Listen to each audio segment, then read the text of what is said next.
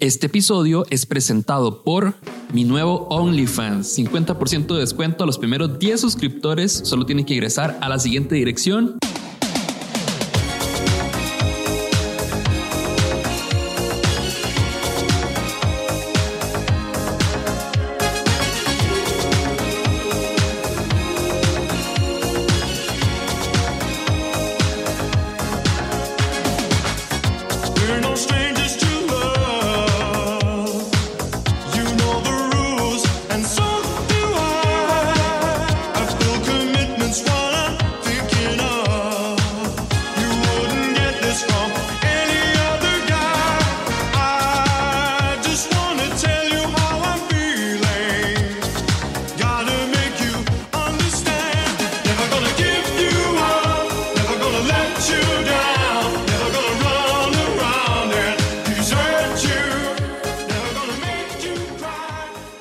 Les doy la bienvenida a este nuevo episodio que es parte de la serie de independencia personal que he estado haciendo este mes de independencia. Esta vez hablando un poco sobre la experiencia de empezarte a cocinar. Para algunas personas es una pasión, para algunas personas es una pesadilla y para otros es simplemente algo ahí. Me. Este episodio tiene tres historias enviadas por ustedes en audio de WhatsApp el, WhatsApp de nosotros especial es 6018-6673 por si quieren enviar una historia. Y además está alternada con una conversación que tuve recientemente con el gastrónomo Gabriel Fan, que ya lo conocen algunos de ustedes por el video que subimos a YouTube recientemente, en donde estuvimos explorando algunas refrigeradoras de ustedes para ver qué tenían adentro y poder poder decirles qué podían preparar con los ingredientes que había ahí. Si no han visto ese video, vayan a YouTube, búsquenlo ahí en el YouTube de Nosos Especial, youtube.com slash Nosos Especial. Y de paso, pues se suscriben. Recuerden también seguir a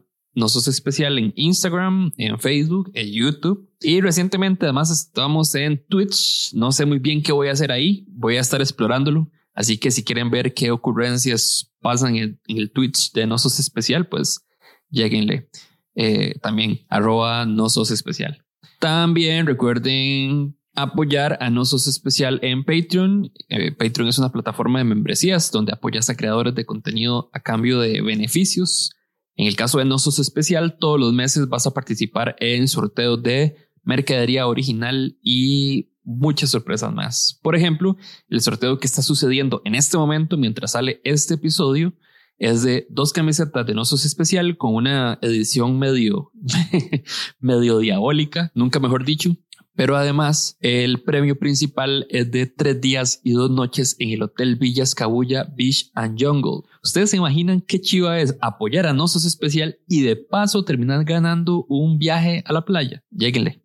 Nada más entran a patreon.com slash Nosos Especial. Además, ahí van a encontrar una opción muy chiva que al pagarla podrían recibir mercadería, no podrían, no, van a recibir mercadería todos los meses de Nosos Especial sin esperar los sorteos. O sea, no, no, tienen que esperar a ver si se ganan o no las camisetas o la mercadería de Nosos Especial.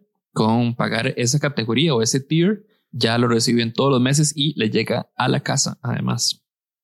En fin, al apoyar a Nosos Especial me terminan ayudando a mí a seguir trabajando en este proyecto para seguir acompañándolos a ustedes en sus días, mientras lavan los platos, mientras manejan o mientras van al baño. Y también seguir con nuevas ideas para lograr acompañar a más y más gente. Muchas gracias a todas las personas que ya son miembros del Patreon de Nosos Especial. Por último, yo sé que me estoy extendiendo, pero sí quiero decir todo esto de una vez para nada más dejarles las historias y la conversación con fan. Así que por último, los invito a unirse al Discord de Nosos Especial, que es un espacio para acompañarnos en comunidad, para conversar sobre temas que nos unen, para hablar sobre los temas que tocamos aquí en el podcast o en el YouTube. Y es para, también para jugar y para pasarlo bien.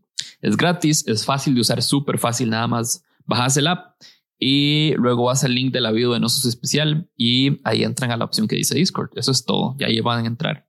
También es un espacio seguro donde hablas sobre los temas que te gustan y lo haces cuando lo sientas bien. O sea, no estás obligado a estar participando todo el tiempo. O sea, lo haces cuando te lo sientas bien y te sientas a gusto. Si todavía lo estás pensando, si estás ahí, ahí entro o no entro, de verdad te invito a dar el paso porque podrías, de verdad podrías llevarte una muy bonita sorpresa. Y bueno, ya, ahora sí, empecemos. Yo soy Diego Barracuda y esto es No Sos Especial.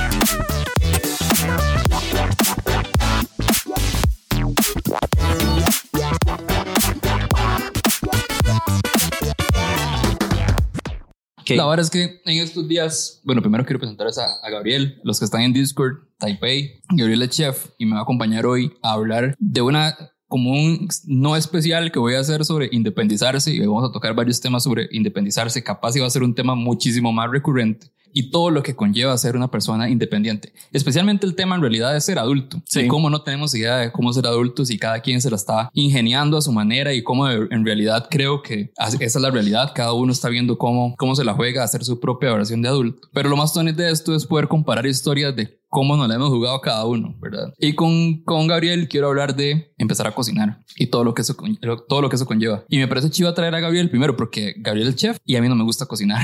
Entonces creo que es un contraste chiva. A mí cocinar para mí es perder tiempo, perder tiempo porque siento que puedo estar haciendo otras cosas que considero yo más productivas. Entonces, eh, por eso es que me tengo como una relación como complicada con cocinar sí cocino y sí me cocino, pero, pero no es, a ver, me lo reparto entre cocinar y pedir en, no, voy a decir la marca, voy a, voy a decir en apps de, de comida express. Exacto, exacto. Sí. entonces quiero que, que, me acompañes a hablar sobre el tema. Primero, contando un poquito de, bueno, para introducir mejor, contame un poco sobre tu, tu, tu experiencia. Todo comienza alrededor de los 15 años, donde mis papás están empezando como un proceso de divorcio mae, en el que yo tengo dos hermanos, y mis papás. Esa es mi familia principal, digamos. Entonces, cuando yo tengo 15 años, estoy en el colegio, más estoy estudiando. Mi colegio era el horario de 7 a 2 de la tarde. Entonces, cada vez que yo llegaba a la casa, no había nadie. Entonces, que el, no haber nadie era la forma de evitar peleas en la casa por dado el divorcio, digamos. Entonces, digamos, eh, ese es como mi primera pincelada de independencia, por decirlo así, porque ahí es donde yo empiezo a decir, madre puta, o sea, tengo que empezar a cocinar, porque si no me va a palmar del hambre. Entonces, por ahí, digamos, me despego de mi mamá y empiezo yo a experimentar un toque en la cocina con varas básicas, madre, un sándwich con jamón, queso y un huevo frito. Em, y un día, madre, da la casualidad de que tengo que hacer un brete con unos compañeros del cole, ¿verdad? Y yo digo, madre, jale mi choza. Mi choza no hay nadie por sí, entonces ni nadie va a decir nada. Llegan todo el mundo a la choza, madre, llegaron como siete personas y llegó mi madre, de mamá tica, papá asiático. Eh, siempre que llega alguien invitado a la choza, tiene que haber comido, madre. Manda huevos, lo mínimo. Este, entonces di, yo digo, madre, deme un chance, voy a ver qué me invento de comer. Madre me dice, me acuerdo así claramente que hice unos frijoles molidos, mae, con unos chips, ya, lo más básico. Mae, pero yo nada más veía varas en la alacena y yo le empezaba a agregar. Mae, le metía café en polvo, salsa de tomate, azúcar, salsa lisano. Mae, café en polvo. ¿Y cómo, cómo terminó eso? Mae, a la gente le gustó. ¿En serio, mae? Tuvo, muy, mae, tuvo una, una muy buena acogida por la gente que lo probó. Tanto así que, digamos, este, había una actividad en el cole, venían a compartida. Mae, se tiene que traer los frijoles. Así. mae, y ahora, digamos, ahora en perspectiva, ya que tenías experiencia cocinando y conocimiento y demás, ¿qué crees que fue lo que le aportó el, el café? Ma, el café lo que le aporta a los frijoles realmente es un toque, este, un contraste, digamos, del sabor, por decirlo así, pastoso que tiene el grano del frijol. Le da un contraste a algo, un toque de tueste, digamos. Entonces, obviamente no, no le vamos a echar siete cucharadas de café, sino más una espolvoreadita, una cucharadita de café. Y eso eleva el sabor. Oh, usted no, no me lo habría esperado, digamos. A ver, es que estoy pensando mucho como en mi experiencia. A vos te pasa algo que a mí claramente no me pasó, porque uno no piensa. A ver, a veces que no todas las situaciones son diferentes, especialmente en el núcleo familiar. Pero a vos te tocó eso. Es como, más siempre que viene alguien a la casa hay comida, ¿verdad? Y en este momento la situación está en que si yo no hago comida, no va a haber comida. Entonces, ¿qué hago con este invitado? Uno no, uno nada más es como así ah, viene, viene gente de la casa y es como, digo, aparece mágicamente la comida, ¿verdad? Claramente en, en nuestra ignorancia y nuestra desconsideración. Y entonces, digo, obviamente, yo personalmente me di cuenta, o sea, me di cuenta, no, o sea, me encontré bajo la necesidad de cocinar cuando me fui a vivir, me fui a vivir solo, ¿verdad? Bueno, cuando me vine para San José, de hecho, eh, que fue cambiar por completo toda mi rutina de vida en general, o sea, de estar viviendo con mis papás a estar viviendo en otro lugar, eh, con, un, con un compa, además, y, y, y, pues viendo a ver qué hacía con la comida. Además, ganando apenas para comprar los ingredientes para cocinar, o sea, no me daba en ese tiempo como para poder, aunque sea un viernes en la noche, pedirme una pizza o algo así, ¿verdad? No, no se podía. Fue vacilón porque en ese tiempo eh, me fue a vivir con este compa, pero ese compa ya tenía como unos dos o tres años de vivir por su cuenta, entonces ya más o menos estaba más experimentado, entonces como medio me guindé del MAE en esa vara. Eh, yo sabía como, ¿qué sabía hacer? Arroz, básicamente. Eso era lo que yo sabía hacer, mae. Arrocera. Ajá, arroz de la rosera, sí, sí, fijo, porque si vos me sacas ahí un montón de versiones diferentes, pero mae, no, yo más o sea, sabía usar la rosera, echarle la cantidad de arroz, el agua y todavía no me quedaba bien, o sea, como que de verdad me quedaba mal. Y, y como que este mae tampoco era tan hábil, en realidad, solo que solo sabía echarle atún al, arroz sí. y quizá algunos vegetales y, y vámonos, ma. Y yo me acuerdo que durante mucho tiempo era eso y frijoles molidos y unos chips y vámonos, así, así era, ma. O y en algún momento, en realidad yo no fui tanto como de maruchan, que es lo que mucha gente hace, ¿verdad? Que, sí, que, que la compra, sí, sí, es que esa, esa hora que es plástico, ma. O sea, no sé qué es. Ma, es que digamos, ok, para empezar, a ti que estás comiéndote una maruchan viendo este episodio, Mae, este no se calienta en el microondas. la maruchan se le echa agua caliente, se tapa y se deja ahí cinco minutos. Porque este el microondas funciona por radiación. Mae, el estereofón mae, vas a hacer una sopa de químicos con sal, con harina y vegetales preservados en lo que sea que envolvieron a Tutankamón, mae. Porque realmente los concentrados que traen estas sopas más son los concentrados que vea cómo me conservo, más digamos, eh, más son demasiado dañinos para la salud, la verdad. Y agregar el factor microondas, radiación, básicamente, en pocas palabras, aumenta demasiado el, el daño, digamos. Hola, soy Caro y esta es mi historia de cuando me tocó que vivir sola y tuve que enfrentarme a la cocina por primera vez.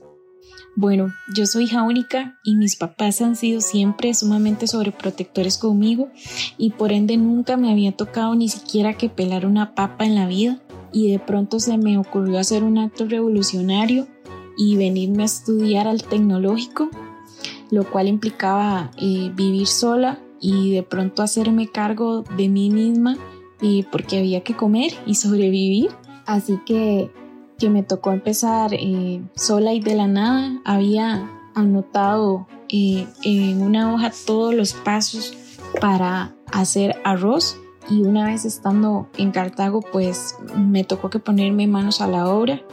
Así que llegué, eh, hice todo lo que tenía que hacer y me senté a ver la olla como todo un acto revolucionario, ¿verdad? De la obra de arte que estaba creando.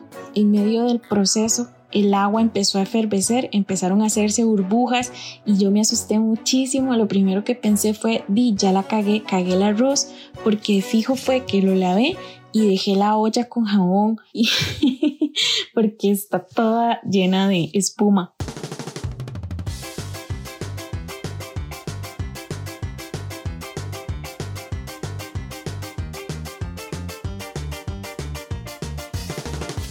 Entonces ya ella me explicó que no, que era parte del el proceso de la cocción, que era súper normal y que me relajara.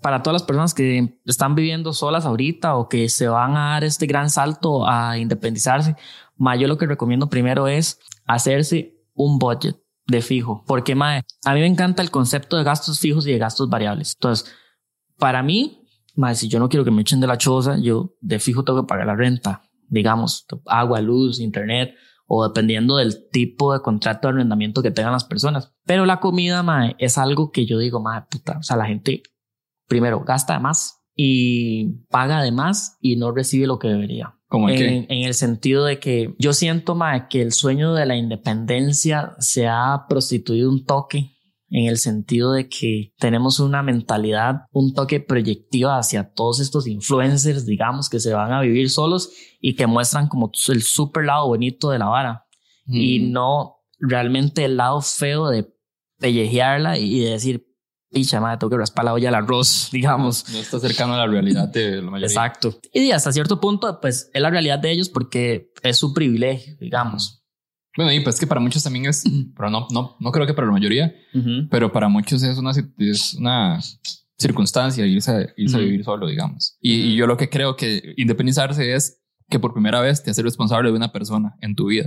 Y esa Sí. sos vos. y Exactamente. con todo mae. lo que eso conlleva, ¿verdad? Se me ocurrió que quería hacer yuca.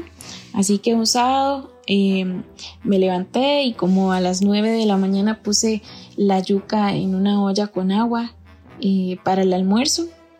Pues por ahí de las 5 de la tarde eh, me llamó mi mamá para preguntarme cómo estaba y aproveché para hacerle a ella la consulta de cuánto tiempo duraba una yuca en cocinarse porque ya eran las 5 de la tarde y seguía estando muy dura.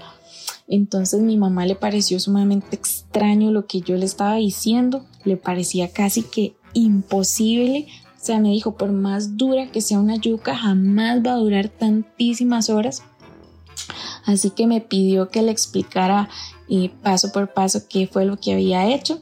Y al parecer, eh, pelar la yuca era eh, fundamental para que ésta se pudiera cocinar.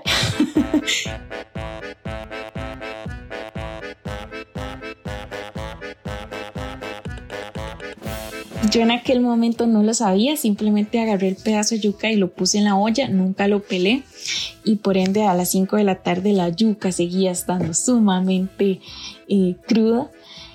Y pues bueno, esas son mis historias al día de hoy. Me gusta muchísimo cocinar, lo disfruto y creo que las personas que han probado mi cuchara eh, también. Pero definitivamente es una anécdota muy divertida para mí. Eh, no soy la primera ni seré la única porque no soy especial.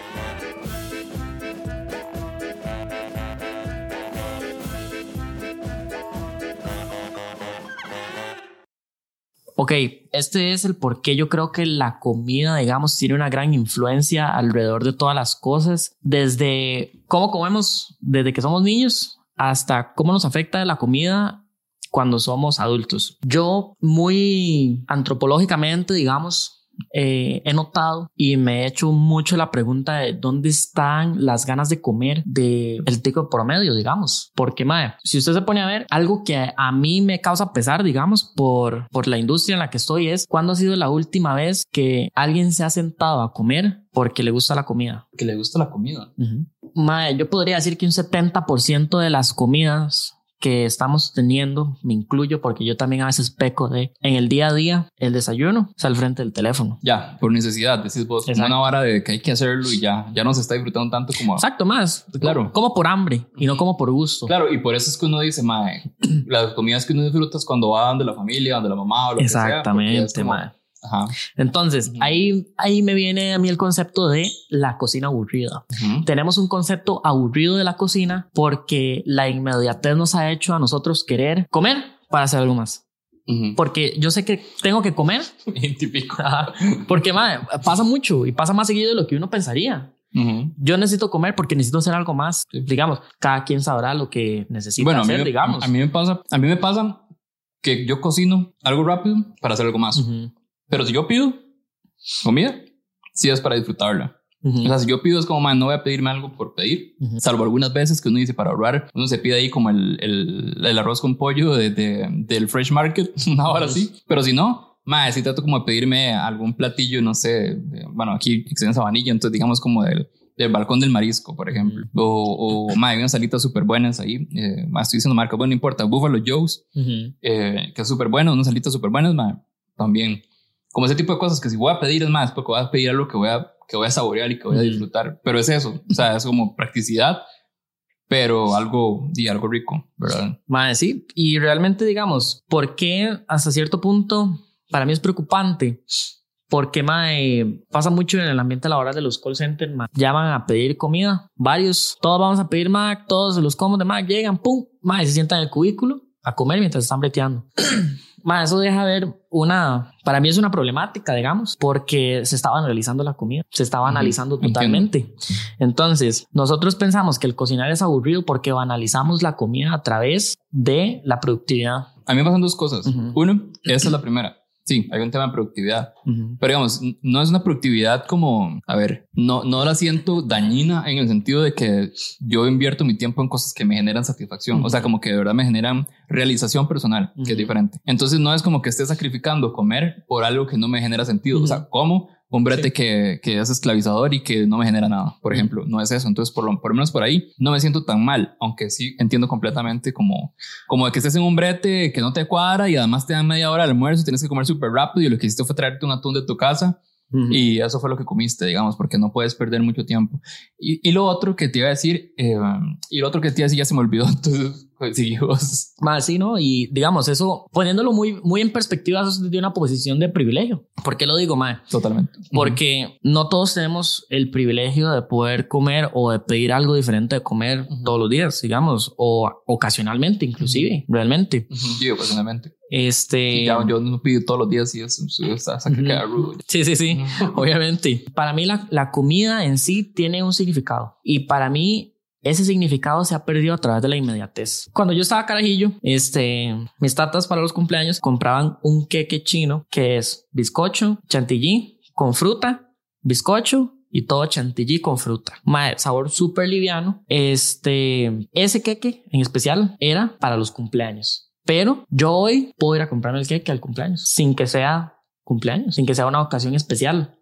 La parte de la soya carne, yo puedo ir a cualquier zona a pedirme una soya carne y tener este medio goce de sentir que era lo que es comer con mi abuela, por ejemplo. El comer de nosotros se ha vuelto repetitivo a un punto. Cito una frase, hice la tarea, yo saqué apuntes. Bueno, una frase que de la, desde que la escuché me marcó mucho en todos los sentidos y dice que no hay placer que se banalice con la repetición y no hay deseo que no se multiplique con la prohibición. Entiendo todo tu punto y, sí, tiene, tiene mucho sentido, mae. Yo me, si yo te escucho es como, mae, el, yo lo que hago es cocinar literal como el domingo en la noche o el lunes en la mañana para casi toda la semana. Ajá. Para no tener que pedir, porque si no caigo en la tentación, porque para mí pedir en realidad es una tentación, porque yo sé que sí termino resintiéndolo si, por ejemplo, una semana pedí varias veces, digamos, cosas así. Mae, pero o sea, cuando te escucho me identifico con muchas cosas, pero aún así lo que pienso es como, yo no me, igual no me siento como la persona que se va a preparar algo para poder hacerse un buen momento, um, um, um, o sea, como hacerme un buen momento a mí mismo o crearme un buen momento alrededor de la comida. Porque a mí me gusta mucho comer, pero es que una cosa es que te guste comer y otra cosa es que te guste cocinar. O sea, el acto de cortar las varas, mezclarlas. Y además que para mí, yo duro un montón de tiempo cocinando, madre. Yo duro un montón y para mí eso es como frustrante. Cuando yo empiezo a cocinar, cuando son las seis, madre, yo empiezo a cocinar y me doy cuenta que son las nueve y no he terminado y no he comido, ¿verdad? Y estoy comiendo, bueno, dice para varios días, pero aún así cocinarse para la misma noche, para mí es como, madre, acabo de durar tres horas cocinando para comer ahorita. Que creo que también hay una vara ahí que, que es que no es lo mismo cocinarse a uno que cocinar para gente, ¿verdad? Sí. Eh, pierde también significado. Sí. Co cocinarse para uno solo pierde, pierde significado, porque la comida también es una vara como o sea, si quieres que sea una experiencia, es una experiencia que es compartida, ¿verdad? O sea, la, estás viviendo con gente, la sobremesa, todo ese tipo de cosas. Ese para mí es el verdadero significado. Cocinarse para uno, mae, y está bien, o sea, de vez en cuando te haces algo rico y demás, y mae, qué rico y todo lo demás. Pero yo siento que ahí tiene que haber, cruzarse dos cosas, que sepas cocinar bien y dos, que te guste cocinar, ¿verdad? O sea, es que de verdad, si a uno, si a uno le cuesta, yo me pongo en esa posición, a mí realmente me cuesta y no me genera ningún tipo de satisfacción. Es como cuando te ponen a lavar los platos, por ejemplo. Que nadie le, bueno, casi nadie le gusta eh, lavar los platos, ¿verdad? Para mí, que me pongan a lavar los platos es lo mismo que me pongan a cocinar, ¿verdad? Entonces, eso es lo que me pongo a pensar, ¿verdad? Como digo, obviamente. Sí, como familiarizar, familiarizar a las personas con, con la parte de la cocina para que no se haga tan pesado, tal vez. Exacto, exacto. Porque puede ser también una hora de productividad, pero también puede ser una hora de, de interés. Ok, tengo una historia que abarca como cuando empecé a ir sola o cuando vivía sola y cuando me tocó empezar a cocinar. La cosa es que yo soy de Liberia, Guanacaste, y me fui a ir a San José para mi primer año de U. Eh, acá en Liberia vivo con mi mamá y con mi abuela y a la par de mi casa vive una tía que es súper chineadora, digamos, con la comida. Entonces, realmente, yo, yo nunca, nunca cociné, nunca me tocó cocinar. La cosa es que me voy para Chepe y un día me acuerdo que dije como, bueno, voy a poner a hacer el arroz porque salía de clases como a mediodía. Yo dije, bueno, llego, al, llego a la casa de la U y ya voy a tener como el arroz hecho y nada más va a ser, no me acuerdo, y en ese momento seguro pretendía, no sé, agarrar un atún o algo así la, cosa, el punto es que yo tenía que dejar el arroz hecho para llegar y tranquila a almorzar nada más. Cuando llegué a la casa de la U, tenía demasiada hambre. Yo dije, bueno, que dicho que ya el arroz está listo, entonces ahora nada más llego, me sirvo y como. La cosa es que llegué y el arroz estaba malo. se había dañado y en la olla, no sé, lo dejé afuera y, y, se dañó. Pero digamos, lo chistoso de la historia es que yo me acuerdo que llegué, vi el arroz malo y me senté, me sentí tan triste, me sentí tan mal y yo me senté en el piso de la cocina a llorar. que yo decía, es que si yo estuviera en mi casa esto no me hubiera pasado. Y si me pasa nada más me cruzo para donde mi tía y mi tía me alimenta y ahora tengo que buscar qué hacer y tengo demasiada hambre y me senté en el piso a llorar.